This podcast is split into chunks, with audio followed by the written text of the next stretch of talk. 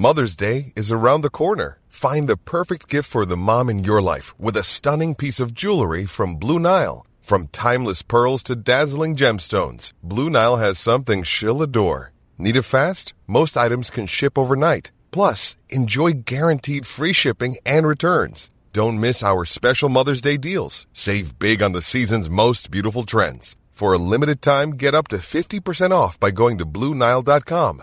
That's BlueNile.com.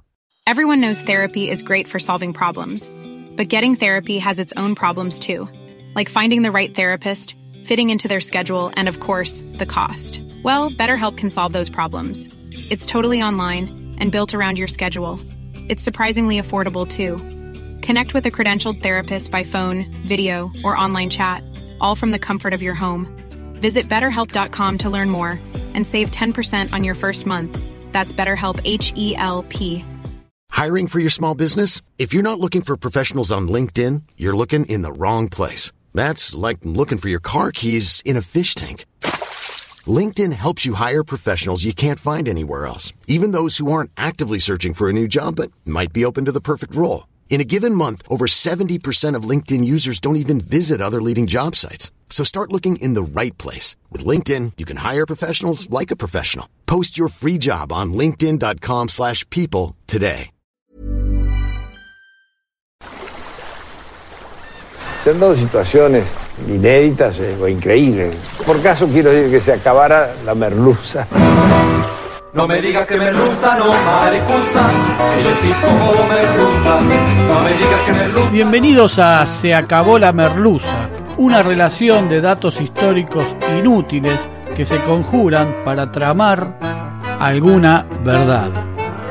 Con Jorge Tezán y un equipo que aún no se encuentra no se encuentra. Hoy presentamos Libres del sur, esclavos del norte. Mientras tanto, en Buenos Aires es 1826 y nos volvemos a encontrar con un personaje algo desagradable, Bernardino Rivadavia. ¿Qué hizo ahora Bernardino? Algo que ya sabíamos. Pidió un préstamo de un millón de libras a la Baring Brothers. De ese millón se pagaron 120 mil libras en comisiones y del resto solo entraron 570 mil en letras de comerciantes ingleses de la plaza local. Papelitos. Un millón menos 570 mil menos 120 mil de las comisiones da 310 mil libras que alguien se quedó. Pero ese no es el principal escollo del préstamo que recién se canceló en 1947, sino que los ingleses reclamaron condiciones. Como garantía del préstamo, como señal de que les íbamos a pagar, exigieron que se hipotecaran todas las tierras públicas, a su favor, claro, que se le habían ganado al indio alrededor de Buenos Aires. Bransen, Chascomús, las tierras al sur del Salado, todo eso. Rivadavia también colaboró, incluyendo otras tierras más. Por lo tanto, todas esas extensiones arrebatadas a los indios para transformarlas en un pingüe negocio no se podían vender. Un genio, Rivadavia, que idea algo para zafar de la situación. La enfiteusis. Enfiteusis viene del griego y quiere decir implantación o instauración. Consistió en ceder la posesión de las mejores tierras del país a las familias más acomodadas de Buenos Aires durante 20 años a cambio de un canon anual. En ese periodo debían realizar ciertas mejoras fácilmente burlables, irse a vivir allí en un año, que no hicieron, llevar personal de faena, tener al menos 100 cabezas de ganado y 100 caballos, hacer un pozo de agua, levantar un rancho con techo de paja, etc. Durante los primeros 10 años, el valor del canon se establecería como un porcentaje del valor de la tierra. ¿Cómo se establecía el valor de la tierra a partir del cual se fijaba el valor de ese canon? Se hacía a través de una comisión o jury formada por los vecinos del enfiteuta, que eran a su vez familias igualmente poderosas, amigas, socios, conocidos de toda la vida y hasta parientes que terminaban por fijar precios irrisorios el propio enfiteuta también luego participaba de la comisión para fijar el precio de las tierras de sus vecinos. Al cabo de esos primeros 10 años la legislatura sería la que fijaría el valor del canon. Y a que no saben quiénes dominaban la legislatura.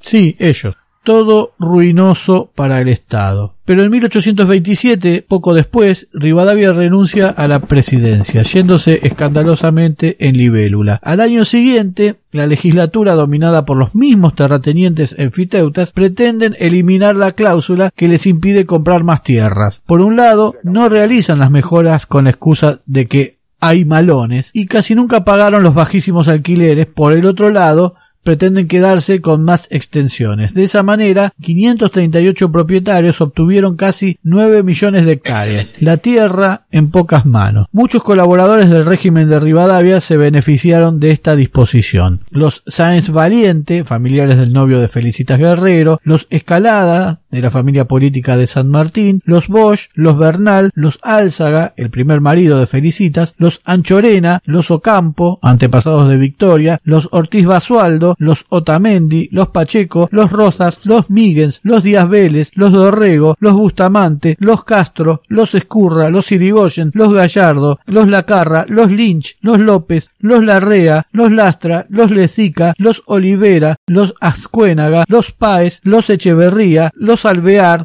los Basualdo, los Seguía, los Obarrio. Una guía Filcar completa. Cuando te preguntes cómo hicieron la guita, esta tal vez sea una explicación. En 1836 se vencían muchos de estos acuerdos y debía tomarse alguna decisión. En 1835 Juan Manuel de Rosas es elegido gobernador de la provincia de Buenos Aires, un cargo que virtualmente lo transformaba en el presidente de la Confederación Argentina, con la representación diplomática del resto del país y de la administración general. Quienes lo llaman tirano son los mismos que accedieron a darle la suma del poder público, una especie de superpoderes que concentraban en una sola persona los tres poderes de la República. Se olvidan de que los métodos de votación hasta la ley Sáenz Peña dejaban al voto del ciudadano en una situación muy desdibujada y que los gobernantes anteriores a Rosas habían sido elegidos de la misma manera. Pero para esta gente cuando se elige como ellos quieren no es trampa. La oposición a Rosas se cierra en una supuesta condición de superioridad moral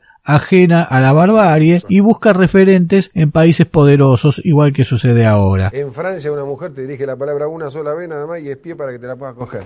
El Estado lo permite, la gente lo permite, son años de historia. Entonces surge un jugador impensado. Francia, el país que en pocos años se había cargado más de 50.000 muertos en una revolución que había vuelto a su situación inicial, que había traicionado sus alianzas, que de la misma manera pretendía invadir México, nos venía a reclamar a nosotros calidad institucional. Hay que tener cara. Conociendo que ante la nueva ley que extendía el servicio militar a los extranjeros, los ingleses que vivían en el Río de la Plata estaban exceptuados, por haber reconocido su país la independencia argentina. Los franceses pretendieron la misma excepción y ya les había sido denegada. Se suscitan una serie de rispideces entre los enviados comerciales de Francia y ya cuando está Rosas, la situación se torna cada vez más tensa. La tilingada tomó partido y un grupo de jóvenes admiradores de la forma francesa de vida, la generación romántica, comenzó a presionar y a reclamar que los pedidos franceses sean atendidos y Lavalle, el general Lavalle, se alía a los franceses que toman la flota de la provincia. El 28 de marzo de 1838 comienzan a desencadenarse los hechos. Francia bloquea el puerto de Buenos Aires y otros puertos fluviales. La situación se prolonga y a medida que pasa el tiempo se torna grave, porque no se puede comerciar con el exterior, ni exportar ni importar, y los ganaderos, aunque bastante fieles al gobierno de Rosas, empiezan a reclamar que había que abrir la economía porque se iban a fundir. Como sucede hoy, los precios de las commodities iban cayendo y el erario se resiente al no poder recaudar como antes. Para ayudar a recomponer el tesoro, Rosas apela a las tierras que Rivadavia había dado a la burguesía porteña bajo la figura de la enfiteusis unos diez años antes y cuya forma de pago vencía. Rosas se pasó las garantías del empréstito inglés por ahí y dictó varias leyes sobre tierras públicas. En 1836 restableció la propiedad de la tierra. Les dio la opción de compra a los enfiteutas siempre que pagaran los alquileres atrasados y pagando un justo precio por cada legua, que son una legua son 5,2 kilómetros aproximadamente. Y sin ningún jury de vecinos que lo fijara. Si no aceptaban el trato, se venderían suertes de estancias, nombre que se daba a fracciones de unas 2.000, 2.025 hectáreas, al mejor postor. Como la mayoría de los enfiteutas no quiso comprar sus estancias, el 28 de mayo de 1839, Rosas, tras tres años de aguantarlos, anuló sus concesiones y puso avisos de remate en los diarios del momento. Muchas de estas tierras estaban simplemente sin trabajar mientras sus dueños permanecían viviendo en Buenos Aires y hasta en el exterior, y de esta manera se le fueron dando a quienes legítimamente las trabajaban, lo cual fue entendido por la oposición como favoritismo hacia amigos y partidarios. La respuesta de los enfiteutas fue la revolución de los estancieros del sur o de los libres del sur de noviembre de 1839. Es decir, tipos que curran al Estado durante 10 años se alzan en contra del gobierno en nombre de la misma patria a la que estuvieron currando. Bien. El cabecilla de la insurrección se llamaba Manuel Leoncio Rico, segundo jefe del regimiento número 5, un antiguo soldado de la Independencia, ex compañero de armas de Rosas, que al regresar de sus luchas compra un campo en Dolores. Ante la situación de las tierras, esta que se había dado, acude a ver al restaurador y como éste lo hace esperar muchas horas, se declara ofendido por su destrato y convoca a Pedro Castelli. Pedro Castelli era el hijo de Juan José Castelli, miembro de la primera Junta de Mayo, el orador de la Revolución de Mayo, primo de Manuel Belgrano y protagonista del desastre de Huaki, su padre, ¿no? Pedro Castelli, el hijo, había nacido en Buenos Aires en 1801, a sus 12 años, ya muerto su padre, formó parte del regimiento de granaderos a caballo y junto a San Martín participó de la batalla de San Lorenzo. También estuvo en el sitio de Montevideo y tiempo después tal vez intentando alejarse del destino infausto de su padre, se dedicó a las tareas rurales y en eso estaba cuando fue llamado por Rico. También estaba el parisino Ambroise Kramer, el de la calle Kramer de Buenos Aires, un francés que había servido al ejército de Napoleón. Nacido en 1792, se escapó de Francia luego de Waterloo. Aquí participó en el ejército de San Martín, cruzó los Andes, peleó en Chacabuco, tuvo sus diferencias con el Libertador y luego fue edecán de Belgrano, participó del genocidio a los originarios junto al decapitado Rauch, se recibió de agrimensor y luego, gracias a la enfiteusis, obtuvo su estancia La Postrera porque estaba al sur del Salado y era la última de la frontera, una constante en esta breve rebelión fueron estos héroes de la independencia ya desdibujados, aunque enriquecidos de alguna manera, y ya jugando en la B como seguiremos viendo. Massa y la conspiración de los hacendados. La azonada contaba con unas cuantas ayudas que veremos. Primer apoyo. Los emigrados unitarios centraban su accionar en Montevideo, donde ayudados por los franceses lograron dar un golpe de Estado, y desde esa posición trataban de derrocar a Rosas y financiaban toda clase de conspiraciones contra el restaurador y sus aliados en el interior del país. Encontraron un eficaz jefe en el general Juan Galo Lavalle, siempre al servicio de los intereses extranjeros, que organizó un ejército pequeño pero dotado con gran cantidad de oficiales en la isla Martín García. Segundo apoyo, un grupo conspirador desde la ciudad de Buenos Aires intentó coordinar sus acciones con el de Montevideo y los estancieros descontentos del sur de la ciudad de Buenos Aires para llevar adelante un movimiento de gran amplitud. La insurrección de las tropas de la capital dirigidas por el joven y reconocido militar allegado a Rosas, Ramón Maza, el alzamiento de los hacendados del sur de la provincia y el avance del ejército de Lavalle desde el norte de la provincia hacia la capital. Tenían todo planeado. Lavalle y la flota francesa esperan en el rincón de Ajo, en el borde inferior de la pancita de la bahía de San Borombón, la pancita inversa de la bahía de San Borombón, donde se encuentra actualmente el pueblo de General Lavalle, que lleva el nombre de un golpista que además asesinó a Dorrego. Lindo todo. Los conspiradores esperan apoyos y la dilación hace que Rosas se entere de todo. Los conjurados no saben con cuántos aliados contarán y si sus gauchos, que también eran leales a Rosas, los acompañarían tras intentar ganárselos con festejos, asados y discursos. Rosas dejó hacer para poder enterarse de todos los detalles. Al recibir un aviso sobre la revolución que se tramaba en el sur de la provincia, respondió ordenando al juez de paz de Dolores que le enviara a Buenos Aires presos a los conspiradores más destacados. La idea era saber más pero el juez de paz adujo no saber de ningún conspirador, también autodelatándose un poco. El asesinato de Manuel Maza y el fusilamiento de Ramón Maza. Ramón Maza era un joven militar de 29 años, antiguo colaborador de Rosas, con mucho apego en la tropa y que el 3 de junio de ese 1839 había adelantado su boda con la sobrina de Encarnación Escurra, esposa de Rosas. Era hijo del sinuoso Manuel Vicente Maza, presidente de la legislatura provincial. Su apresurado casamiento llamó la atención del restaurador, cuyos espías ya lo habían Life is full of what ifs. Some awesome, like what if AI could fold your laundry? And some, well, less awesome, like what if you have unexpected medical costs? United Healthcare can help get you covered with Health Protector Guard fixed indemnity insurance plans. They supplement your primary plan to help you manage out of pocket costs. No deductibles, no enrollment periods, and especially no more what ifs. Visit uh1.com to find the Health Protector Guard plan for you. Millions of people have lost weight with personalized plans from Noom, like Evan, who can't stand salads and still lost 50 pounds. Salads, generally, for most people, are the easy button, right? For me, that wasn't an option. I never really was a salad guy. That's just not who I am. But Noom worked for me. Get your personalized plan today at Noom.com. Real Noom user compensated to provide their story. In four weeks, the typical Noom user can expect to lose one to two pounds per week. Individual results may vary.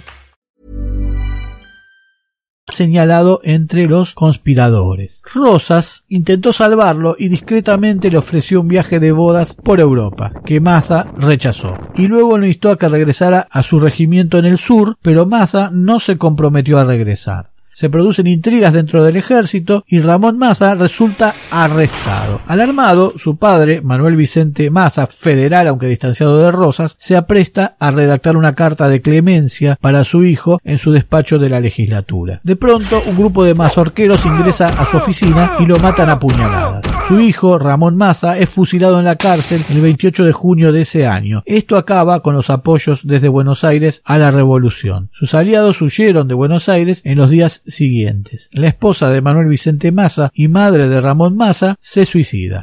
Los libres del sur quedan solos.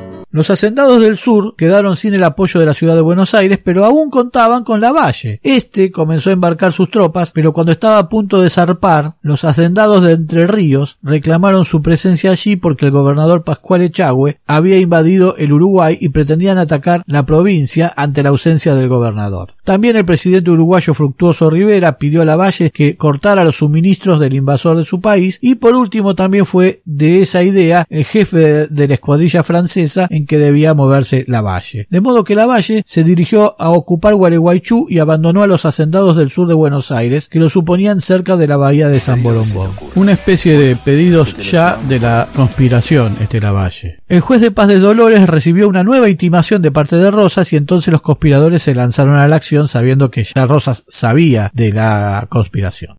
El grito de Dolores. Los revolucionarios, reunidos en las orillas de la laguna del Durazno, a las afueras de Dolores, planeaban emprender la campaña el día 6 de noviembre, pero la noticia de que Rosas estaba al tanto de sus movimientos y reunía tropas para oponérseles los obligó a adelantarse. El 29 de octubre de 1839 estalla la Revolución de los Libres del Sur, que desde la ciudad de Dolores, provincia de Buenos Aires, logró dominar los pueblos más importantes de la zona de esa época, Dolores, Chascomús, Azul y Tandil, tuvo como objetivo terminar con el gobierno de Juan Manuel de Rosas. Ese día llegó a Dolores el comandante Rico junto al teniente Romero y sus asistentes. Le pidió al juez de paz Tiburcio Lenz, que había reemplazado a Manuel Sánchez, que no se sumó al reclamo aunque estaba de acuerdo, y le ordenó reunir al pueblo. Al despuntar el día, los tambores redoblaron llamando a generala, a la que respondieron 170 vecinos armados que fueron arengados por Rico. Rico fue nombrado comandante general de las milicias y se realizaron varios actos simbólicos en repudio a Rosas, entre ellos quitarse las insignias federales para luego sacar el retrato del gobernador que se exhibía en el juzgado de paz, escupirlo, apuñalarlo, mearlo y pisotearlo. También en Chascomús se repitieron estos hechos a instancias de Kramer. El cuartel general fue instalado cerca del antiguo cementerio de Dolores donde se reunieron unos 1500 vecinos y gauchos. Al día siguiente se les unió Kramer que encontró a los amotinados completamente desorganizados y muy mal armados. De inmediato se dedicó a organizar el ejército en todo lo que pudo, logrando algunos avances. El primero de noviembre se les unió el comandante José Mendiola, que insurreccionó Chascomús. El día 5 de noviembre partió Pedro Castelli desde Dolores hacia Chascomús, donde fue recibido el 6 de noviembre en el paraje Dos Ombúes. Las fuerzas leales provenían de dos direcciones. Desde el azul, Prudencio Ortiz de Rosas, hermano del gobernador, y desde Tapalqué, con algunas incorporaciones provenientes desde Buenos Aires, el coronel Granada. La batalla de Chascomús. El ejército de los llamados libres del sur estaba acampando en las orillas de la laguna de Chascomús cuando en la madrugada del 11 de noviembre llegó la noticia de que las fuerzas de Granada habían entrado al pueblo. Hasta ese momento los revolucionarios seguían creyendo que Granada venía a unírseles, ya que un anfiteuta de apellido Otamendi había confirmado esa noticia, creyendo así levantar la moral de las tropas. Por eso salieron a recibirlo en formación de desfile. Granada los atacó con toda su fuerza, desorganizando el campamento. Una rápida respuesta de los revolucionarios recompuso la situación y el mismo Prudencio Rosas huyó del campo de batalla, llegando hasta el pueblo más cercano de Ranchos, a 32 kilómetros más hacia el norte, desde donde escribió a su hermano, el gobernador, que todo estaba perdido. Por su parte Granada recompuso sus fuerzas, reunió a los dispersos de Prudencio Rosas y con la colaboración de Francisco Javier Funes, uno de los oficiales del ejército de Rico que cambió de bando en plena contienda, derrotó a los revolucionarios. Ambroise Kramer murió en el campo de batalla junto a Francisco Madero, Domingo de la Gándara, Campos Pillado, Matías Ramos Mejía, José Ferrari, Juan Ramón Ezeiza y unos 250 revolucionarios. Los demás jefes militares y la mayor parte de los estancieros comprometidos en la revolución huyeron. En su mayor parte los gauchos se rindieron. Las fuerzas de Rosas hicieron unos 200 prisioneros. El mayor Domingo Lastra y su hijo abanderado de igual nombre de 19 años fueron alcanzados y degollados tras el combate. Y hoy en día un mausoleo los recuerda junto a la laguna de Chascomús. El comandante Rico pudo salvarse y con 800 hombres lograron llegar al Tuyú para embarcarse y unirse al ejército del general Lavalle. Hay quienes aseguran que esto fue un error, ya que si hubiera llegado a recibir las armas prometidas desde Montevideo y algunos refuerzos, hubiera logrado resistir a Rosas. Lo cierto que su retirada más parece una huida desaforada. Las tropas rebeldes nunca fueron más que una masa informe de voluntades mal entrenadas y sin muchas armas que llegaron tarde desde Montevideo a expensas de la llamada Comisión Argentina, un grupo de vendepatrias que conspiraba desde afuera. Los vencidos. Enterado de la victoria, Prudencio Rosas regresó a Chascomús donde se asignó a sí mismo el mérito de la victoria. A continuación proclamó una amnistía a los gauchos que habían participado. De esa manera, Rosas, su hermano, se ganaba la gratitud de los gauchos y se evitaba ulteriores problemas. A simple vista puede verse en la rebelión de los libres del sur una especie de reivindicación de la revolución de mayo ante el tirano Rosas. Sus propios protagonistas, héroes en los ejércitos de Belgrano y San Martín, sugieren esto. Pero tal vez no hubo nadie más fiel a la propia revolución que el propio Rosas, que se cargó en los hombros las luchas contra todos los colonialismos, no solo el español. ¿Qué hacían los héroes de Mayo aprobando el colonialismo francés o el inglés por sobre el español? El colonialismo selectivo de algunos sujetos desmerecen sus propias historias. Hay escuelas que llevan el nombre de Pedro Castelli y la plaza principal de Dolores. Varias ciudades de la provincia tienen calles que se llaman Libres del Sur, un paraje de Chascomús, una estación de tren desactivada, como si fuera lícito que una calle se llamara, por ejemplo, Carapintadas. Rosas expropió los bienes y estancias de la mayoría de los golpistas que aún hoy son evocados como héroes. El 29 de octubre de 1840 los franceses depusieron el bloqueo al río de la Plata. Tandil.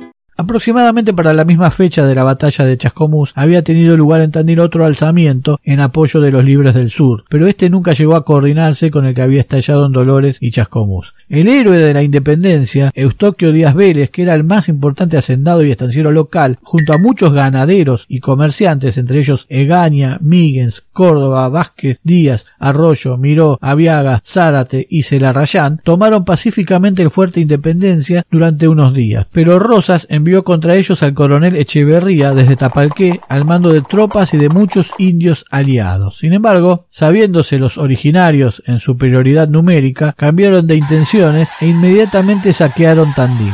Solo pudo salvarse un recinto amurallado donde se refugió el propio Echeverría con sus soldados. Los aborígenes se llevaron cautivos a las mujeres y los niños y miles de cabezas de ganado. Tal fue la magnitud del saqueo que de 600 personas que vivían en el fuerte solo quedaron dos docenas de vecinos. Díaz Vélez fue arrestado y sus bienes confiscados. Meses después se le permitió exiliarse en Montevideo. Rosas cambió de nombre al partido de Tandil por el de Chapaleufú, que se conservó hasta 1854. En el azul también participó Pedro Rosas y Belgrano, el hijo del creador de la bandera, pero reprimiendo a los hacendados de la zona. En una misma refriega toda la historia de la patria aún enfrentada. Final con tragedia.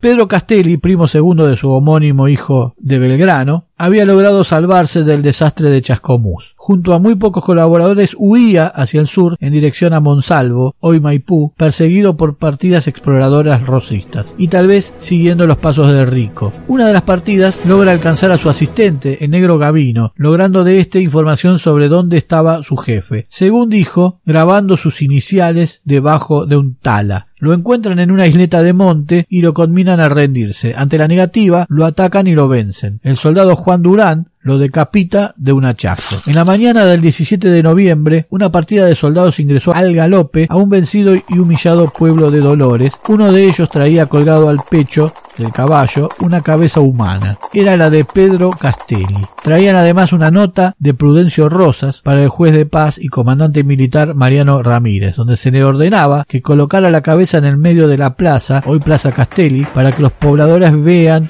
el condigno castigo que reciben del cielo los promotores de planes tan feroces. La cabeza debía estar en lo alto de un palo, bien alto, asegurada para que no se cayera, donde debía permanecer hasta que el superior gobierno lo dispusiera. Allí estuvo ocho años. 2.922 días en que cada dolorense podía ver la expresión final del finado Castelli, expuesto a 6 metros de altura, a lluvias, veranos tórridos, inviernos ventosos y todos los climas provinciales. Según se cuenta, una mañana lluviosa del mes de julio de 1847, tras una tormenta, la cabeza se desprendió y cayó. Una vecina correntina llamada Francisca Gutiérrez, conocida como Mamá Pancha, atravesaba la plaza y observó que la cabeza estaba en el suelo, y convenció a su hijo para que esa noche fuera a buscarla. La tuvo escondida en su rancho durante otros cinco años. Según se cuenta, tras la caída de Rosas, fue enterrada en el cementerio, pero nunca pudo ser hallada. Otros dicen que está debajo de la pirámide de Mayo de Dolores. Caído Rosas en 1859, el gobierno da marcha atrás y gracias al Código Rural, elaborado por el suegro de Sarmiento Dalmacio Vélez Sarsfield, durante el gobierno de Mitre, se despojan las tierras a sus dueños para devolverlas a los antiguos enfiteutas. Como vemos, ellos roban siempre con la ley en la mano, redactada por ellos y en la mayor de las prolijidades institucionales. Muy pronto nuevos capítulos de Se acabó la merluza. Se acabó la merluza es idea, redacción, recopilación y hace lo que puede Jorge Tezán. Muchas gracias. No olvides de seguirnos en las plataformas, poner like, suscribirte, campanita y todo lo que la red social admita. Hasta pronto. Del italiano un tiro se pegó en el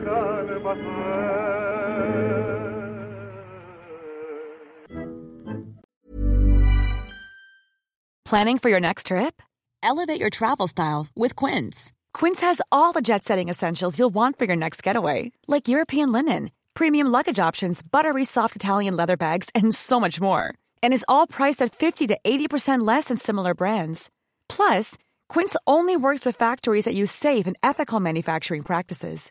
Pack your bags with high-quality essentials you'll be wearing for vacations to come with Quince. Go to quince.com/pack for free shipping and 365-day returns.